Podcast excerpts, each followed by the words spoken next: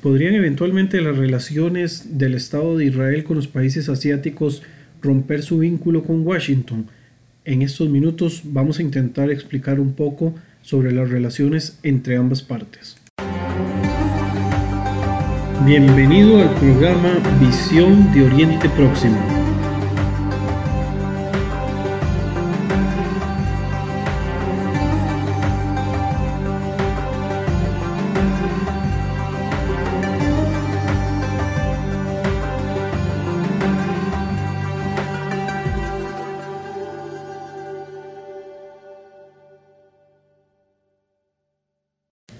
Bienvenidos amigos,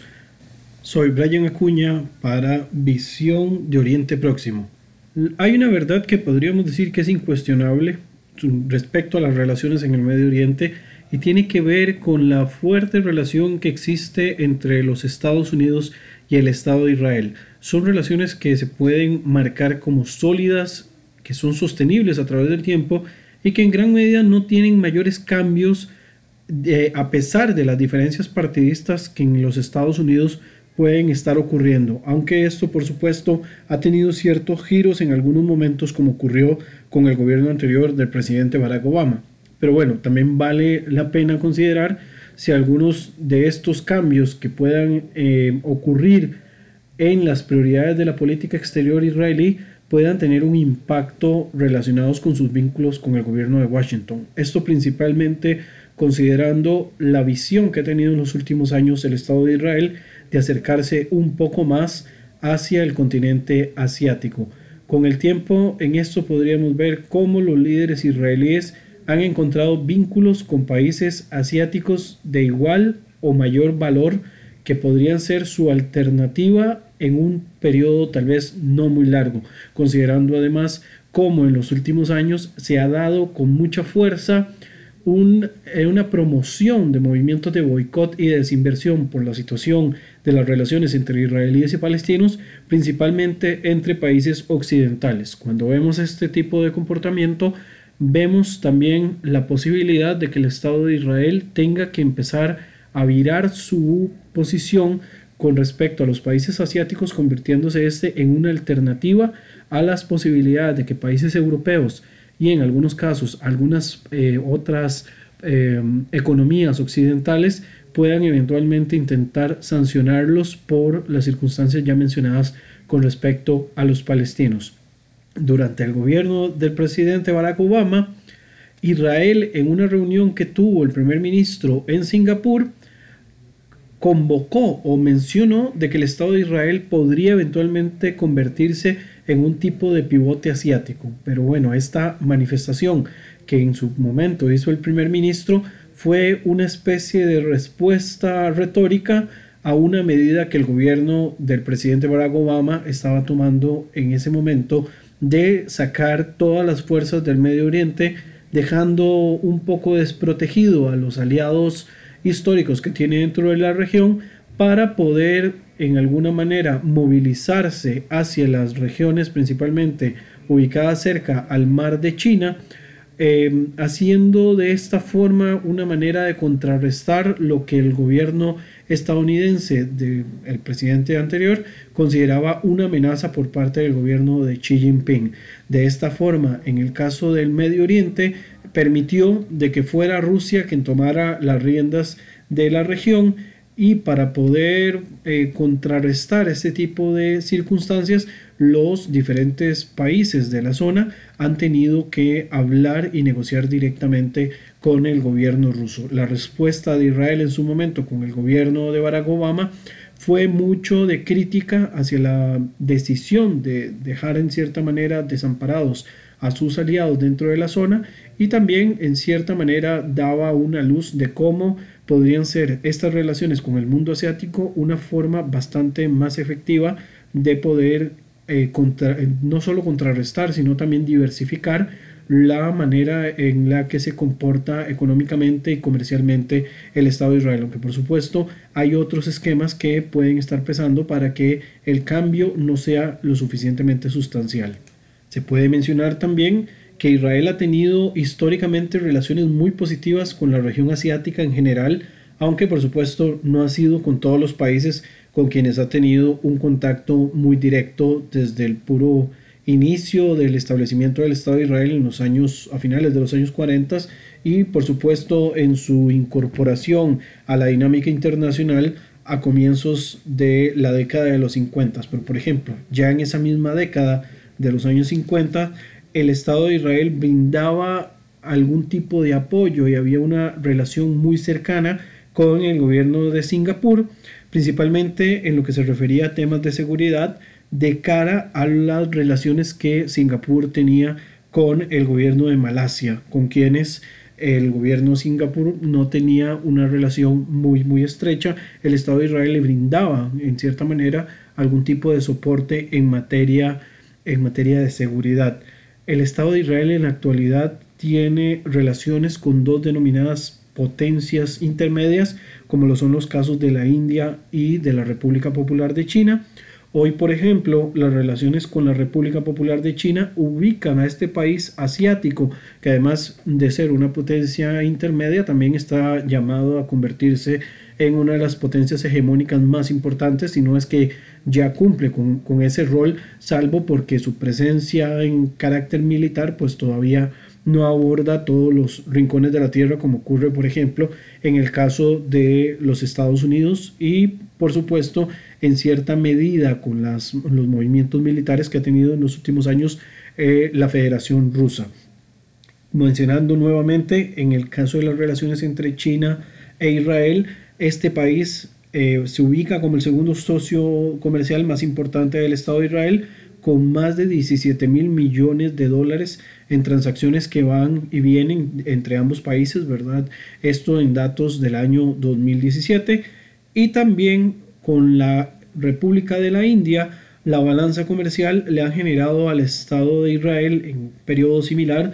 cerca de los 5 mil millones de dólares, siendo saldos muy importantes que aunque todavía no lleguen a los volúmenes tan interesantes que tiene las relaciones entre el Estado de Israel y los Estados Unidos, mm, que que es cerca a los 35 mil millones de dólares, no son datos que se puedan despreciar, ¿verdad? Mucho menos que estamos hablando de que mucho de lo que se comercializa en el caso de la India, por ejemplo, son materiales en temas de seguridad.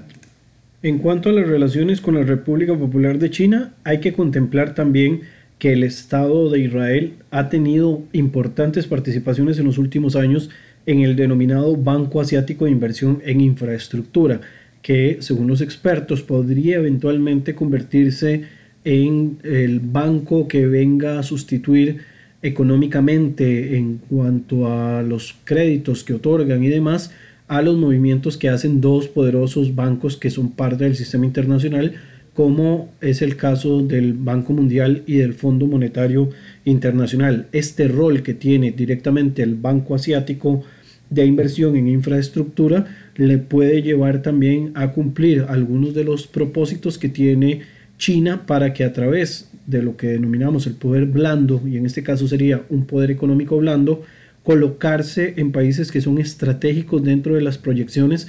que ellos tienen catalogados para el año 2049. Para quienes no conocen el contexto, China tiene un proyecto eh, relacionado con el centenario de la, de la Revolución China, donde además de conformar un modelo que se llama una sola China, ¿verdad? Donde buscan unificar a todos aquellos estados que se han separado en cierta manera de las relaciones directamente con, el, estado continental, también buscan de alguna forma convertirse en la principal potencia económica y esto a través del proyecto de una sola, de One Belt, One Road, un solo cinturón, una franja, una sola ruta, ¿verdad? que es donde buscan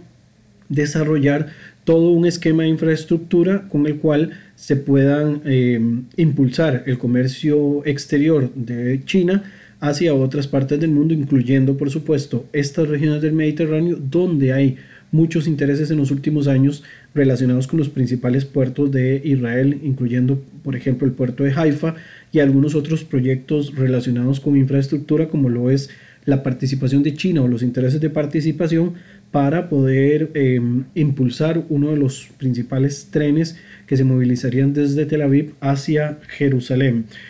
también este elemento, ¿verdad?, beneficia tanto al gobierno israelí, ¿verdad?, por estas inversiones tan fuertes que se hacen a través del Banco Asiático, como eventualmente se, se podría proponer que esta circunstancia puede beneficiar a la población y al gobierno de, eh, de, Palestina, en este caso, ¿verdad? Principalmente lo que sería el gobierno de la Autoridad Nacional Palestina, que se, se encuentra en los territorios de Judea y Samaria, que podrían verse beneficiados eventualmente de este proyecto desde un punto de vista de impulso económico, lo cual también eh, vemos de alguna manera indirecta la relación y el, impacto que tiene indirectamente la, eh, los proyectos chinos con el conflicto entre palestinos e israelíes. Podría dar un giro bastante interesante sin necesidad de promover, propiamente hablando, un proceso de pacificación, aunque por supuesto el gobierno de China hace algunos días atrás, junto con Rusia, promovían o proponían de que ellos iban a impulsar el establecimiento de un Estado palestino basado en las fronteras de 1967. Bueno, esto es, sería como un punto y aparte de, las circunstancias, aunque en la mm, proyección desde un punto de vista económico, las intenciones de China es meterse lo menos posible dentro de la situación económica, perdón, dentro de la situación política e involucrarse más dentro de una perspectiva de carácter económica. De igual manera, con respecto, de nuevo, volviendo al tema sustancial que tiene que ver en las relaciones entre el Estado de Israel y China, hay un contacto turístico muy importante proveniente de regiones asiáticas, tanto, digamos, lo que es eh, las Coreas, Japón, eh, la India como China, que se movilizan hacia Israel. Pero hay una, un muy importante flujo de chinos que en los últimos años han convertido a Israel en un punto eh, de, exploración turística, además de este tipo de, relación bastante cordial desde el punto de vista del turismo, se suman iniciativas de intercambio intelectual a través de desarrollos de think tanks y de centros de promoción de cultura y de promoción de, temas eh, relacionados con los diferentes países de Asia, como por ejemplo en Israel funcionan dos institutos Confucio que podrían estar eh, desempeñando ese papel de soft power cultural para enseñar un poco de la cultura china dentro del territorio israelí. Y hay instituciones israelíes ONGs y, think tanks, estas eh, fábricas de ideas que estarían trabajando en Asia para lanzar un diálogo entre líderes alternos de diferentes zonas como Taiwán, Corea, China, eh, Japón, etc. Entonces, todo este tipo de relaciones desde un punto de vista cultural y pues también asociado al tema económico muestran también cómo se han ido fortaleciendo en los últimos años esa relación entre israelíes y chinos. Israel en este caso, cabe también destacar con mucha vehemencia, está también metido en medio de un debate em, dentro de lo que denominamos el conflicto entre China y los Estados Unidos, esta guerra comercial que ha sido muy promovida en los últimos tiempos por el presidente Donald Trump contra el gobierno de Xi Jinping. Y bueno, viendo la buena relación que tiene el Estado de Israel con China como segundo socio comercial, eh, esto genera también algún tipo de desconfianza eh, con respecto a, los alcances de esta relación. En el caso del Estado de Israel, las relaciones con China también y con algunos otros países asiáticos tienen un sentido lógico con respecto a la situación que vive eh, propiamente el mercado israelí de cara a otros países occidentales, ¿verdad? Porque ante la expansión del movimiento BDS, el movimiento boicot, desinversión y sanciones que han salido desde los propios, propios anales de Occidente, el Estado de Israel y lo que es todo el comercio israelí ha tenido que volver su mirada hacia la región asiática, incluyendo China, donde le ha beneficiado su forma pragmática de llevar la política comercial, ¿verdad? Y la, y la política en temas de alta tecnología. Y además porque estamos hablando de que el mercado asiático es el mercado más grande del mundo, ¿verdad? Donde además el consumo y el desarrollo de altas tecnologías están a la orden del día. Recordemos en este caso de que Israel, al ser considerado un país innovador, está buscando todas las alternativas necesarias para poder diversificar su mercado y poder también tener el desarrollo de nuevas tecnologías que le puedan ayudar tanto para el consumo interno como para la desinversión, ¿verdad? Vender algunas de estas eh, innovaciones que ellos están realizando en modo de aplicaciones que puedan ser compradas por mercados que los paguen muy bien. Estamos hablando de un, del mercado más grande del mundo, comercialmente hablando, y que en caso de poder estar vendiendo las patentes de algunos proyectos que se desarrollen, esto significaría un impulso bastante importante para los, em, los eh, innovadores israelíes, para los desarrolladores y demás. Sin embargo, hay un tema que siempre va a estar en paralelo y que va a ponerse eh, al, lado de esta situación entre israelíes y, bueno, los estadounidenses con respecto a las relaciones que están teniendo con países asiáticos, principalmente el caso de la República Popular de China, por lo ya mencionado anteriormente con respecto a esto de la guerra comercial que existe entre ambos, entre ambos países. Hay un área, como mencioné, que no existe una competencia para que los israelíes puedan elegir, ¿verdad? Y por lo cual también tienen que andar con cierta mesura antes de intentar realizar cambios que puedan verse significativos en sus relaciones con respecto a los países asiáticos de cara a las relaciones que tiene con los Estados Unidos. Y esto tiene que ser eh, el tema de la seguridad. Hasta ese momento en el cual estamos, hasta este momento en el cual estamos hablando de las relaciones entre Estados Unidos, China y bueno, y ahí queda Israel como en el medio de dos grandes titanes que están debatiéndose algo tan importante como el desarrollo tecnológico, la competencia por la 5G y además todas las acusaciones que pesan en el caso estadounidense contra China por temas de espionaje y demás, y queda Israel en el medio principalmente por esa relación tan cercana que tiene por las innovaciones. Y en eso este, el Estado de Israel pues tiene que tomar en consideración de que su principal socio en materia de seguridad son los Estados Unidos, ¿verdad? Los Estados Unidos em, mantienen este tipo de relación con Israel, que además es funcional, por cuanto estamos hablando de que tienen a un país como Israel que ha demostrado con el paso del tiempo que si bien se puede negociar con otros grupos, con otros países, eso no les hace perder el rumbo de la efectividad de tener a su lado a la principal potencia global. En otras palabras, Israel no va a cambiar su tema de seguridad por eh, ningún aspecto comercial, ¿verdad? Este tema de la sobrevivencia israelí está siempre en el primer lugar de la palestra dentro del Estado y por lo tanto esto no, no se modifica con mucha frecuencia ni, ni se pretende tampoco que se hagan cambios sumamente drásticos. Cabe destacar en lo mencionado que los israelíes o el gobierno de Israel durante el gobierno de Barack Obama tuvieron que aprender hablar en otros lenguajes para poder negociar eh, directamente con otros países que podríamos llamarles opositores internacionales, quizás en alguna manera eh, ciertamente podrían ser catalogados como enemigos principalmente por su relación directa o indirecta con enemigos del Estado. En este caso podríamos hablar del caso de Rusia, ¿verdad? Con quien Israel tuvo que aprender a hablar directamente y de esa forma poder conservar pasivamente un equilibrio en su situación interna.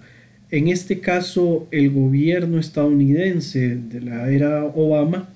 tomó decisiones a favor de su socio en la región, en este caso también Israel, eh, de manera regañadientes, ¿verdad? Hubo medidas, decisiones, em,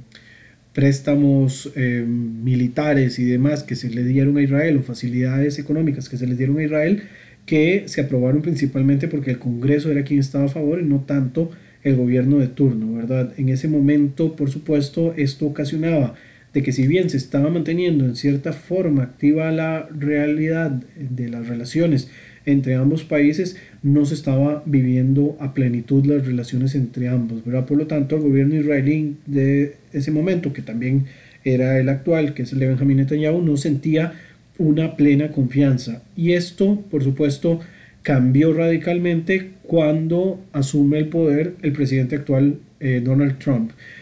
En esto también señalar que con la relación con Donald Trump, pues por supuesto que el péndulo se movió radicalmente más favorable a las posiciones israelíes, principalmente con el gobierno de Netanyahu. Y quizás, bueno, por una afinidad ideológica es que ha, habido tanta cercanía entre las disposiciones del gobierno de Donald Trump y las disposiciones del gobierno de Benjamin Netanyahu, ¿verdad? Pero esto lo que viene a confirmar es esa fortaleza entre las relaciones de ambos países, ¿verdad? Que em, no cambian pese a la permeabilidad que pueda estar ocurriendo en los principales liderazgos del gobierno estadounidense.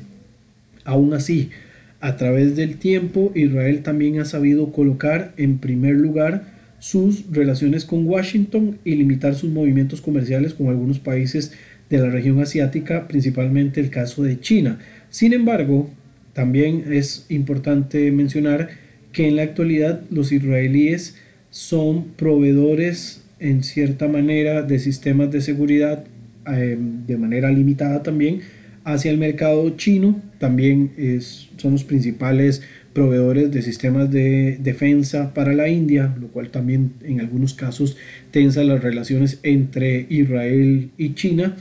Y bueno, si bien eso genera desconfianzas por parte del gobierno de los Estados Unidos, de todas maneras, los israelíes han procurado preservar un punto intermedio sin ser lo suficientemente invasivos en la circunstancia coyuntural que se está viviendo en la actualidad con respecto al, tema de la competencia y esta guerra comercial que viven ambos gigantes, el gigante asiático y el gigante americano, eh, para que no lo involucren demasiado, ¿verdad? Y que vaya esto a desatar de que tengan que tomar partido al 100%, ¿verdad? Sino que siempre se deja alguna, algún tipo de puerta entreabierta, aunque esto podría, con el paso de, de conforme se vaya grabando o no, esta guerra comercial podría también irse generando en cuestión de polos, pero esto no sería solo un tema que compete a Israel, sino que sería a nivel general. Israel tiene un elemento muy claro y que quizás eso lo mueve a dar pasos firmes y seguros en los momentos más oportunos, ¿verdad? En materia comercial, en materia de las relaciones internacionales, y es que en estos momentos sus relaciones con Estados Unidos podríamos decir que están en una especie de luna de miel perfecta en medio de este gobierno de Donald Trump tan intempestivo, pero al mismo tiempo tan efectivo para los intereses de la agenda internacional de Israel, ¿verdad?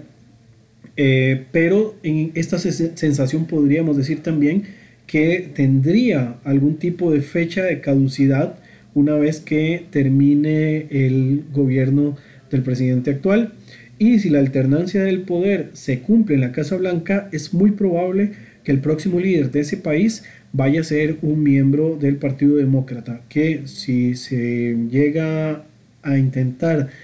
Em, adivinar un poco o augurar cómo va a ser esas circunstancias, muy probablemente eh, va a tener una relación un poco más nociva para los intereses de Israel, viendo, digamos, el, antecedente de Barack Obama o viendo el panorama actual del liderazgo que está a la cabeza del em, Partido Demócrata, ahí lo que podría llegar eventualmente es un presidente con una posición eh, populista más liberal, ¿verdad? Con políticos al estilo Bernie Sanders. Y esto sin duda va a llevar a Israel no solo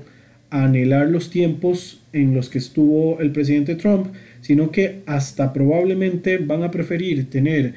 otro Barack Obama en el gobierno de la Casa Blanca que tener, digamos, estos nuevos liderazgos que están llegando en, estas, en estos eh, grupos demócratas actuales, ¿verdad?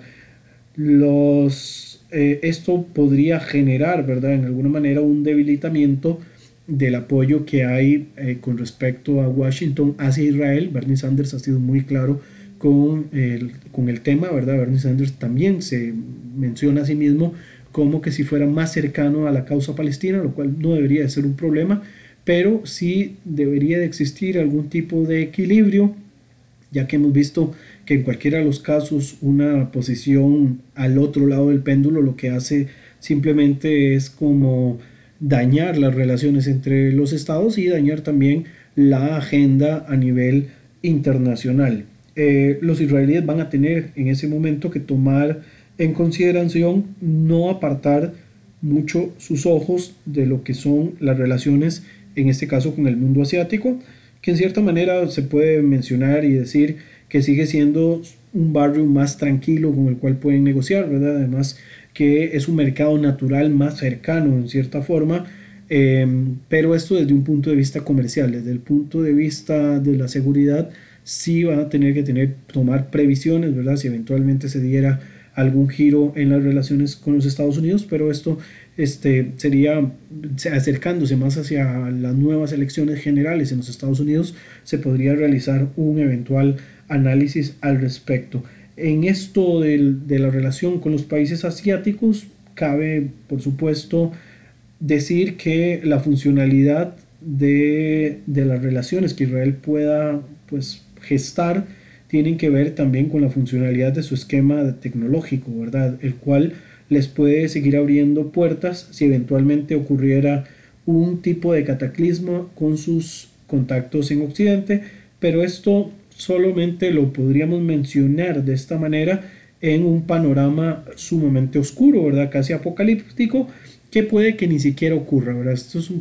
yéndose a posiciones lo más extremas posibles para realizar este tipo de análisis. Y con lo mencionado por último, doy por concluido el programa del día de hoy, esperando su sintonía en los próximos programas que estemos desarrollando. Muchas gracias.